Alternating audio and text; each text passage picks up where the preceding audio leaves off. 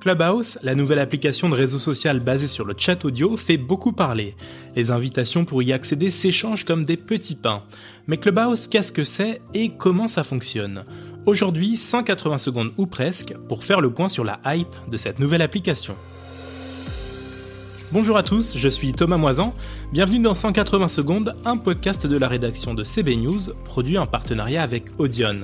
Chaque semaine, nous mettons en lumière et décryptons un sujet qui anime notre marché et tentons d'en établir les tendances. Revenons d'abord aux origines. L'application vocale Clubhouse a été lancée en Californie en mars 2020 par Paul Davidson et Rohan Seth. Le premier est à l'origine de l'application sociale Highlight et son acolyte était ingénieur chez Google. Pour l'instant, uniquement proposé sur iOS, Clubhouse permet à ses utilisateurs de rejoindre des salles de discussion, des rooms, au sein desquelles sont débattues, à des heures précises, des thématiques allant de l'entrepreneuriat au développement personnel en passant par des sujets de société. Pas de vidéos ou de photos sur Clubhouse, uniquement de la voix, dans une expérience qui s'apparente un peu à une table ronde à la sauce podcast. L'application, pour l'instant en bêta, avait généré au 16 février 8,1 millions de téléchargements dans le monde, selon des données communiquées par Apani. En France, nous sommes 45 000 à avoir téléchargé l'application au 16 février. Le premier marché reste les États-Unis avec 2,6 millions de téléchargements.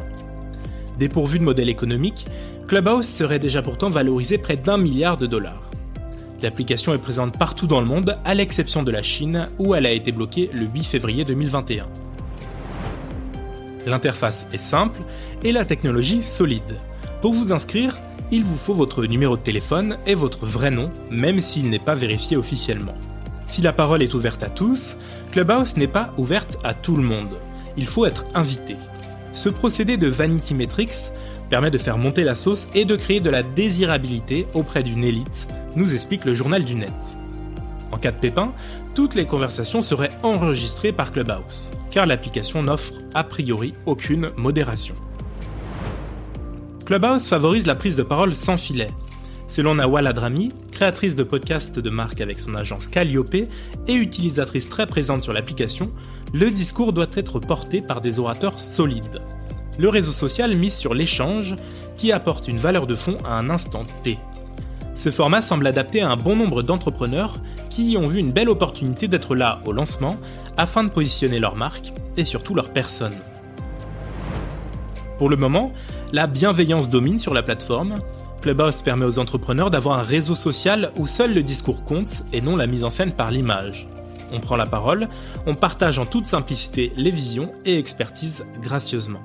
Un groupe d'entrepreneurs français est très actif sur le réseau depuis plusieurs semaines. L'objectif? Avoir sa room dans le top France. De leur côté, les autres réseaux ne se laissent pas faire. Twitter est déjà en train de développer un service similaire, Spaces, déjà disponible en bêta pour certains testeurs triés sur le volet.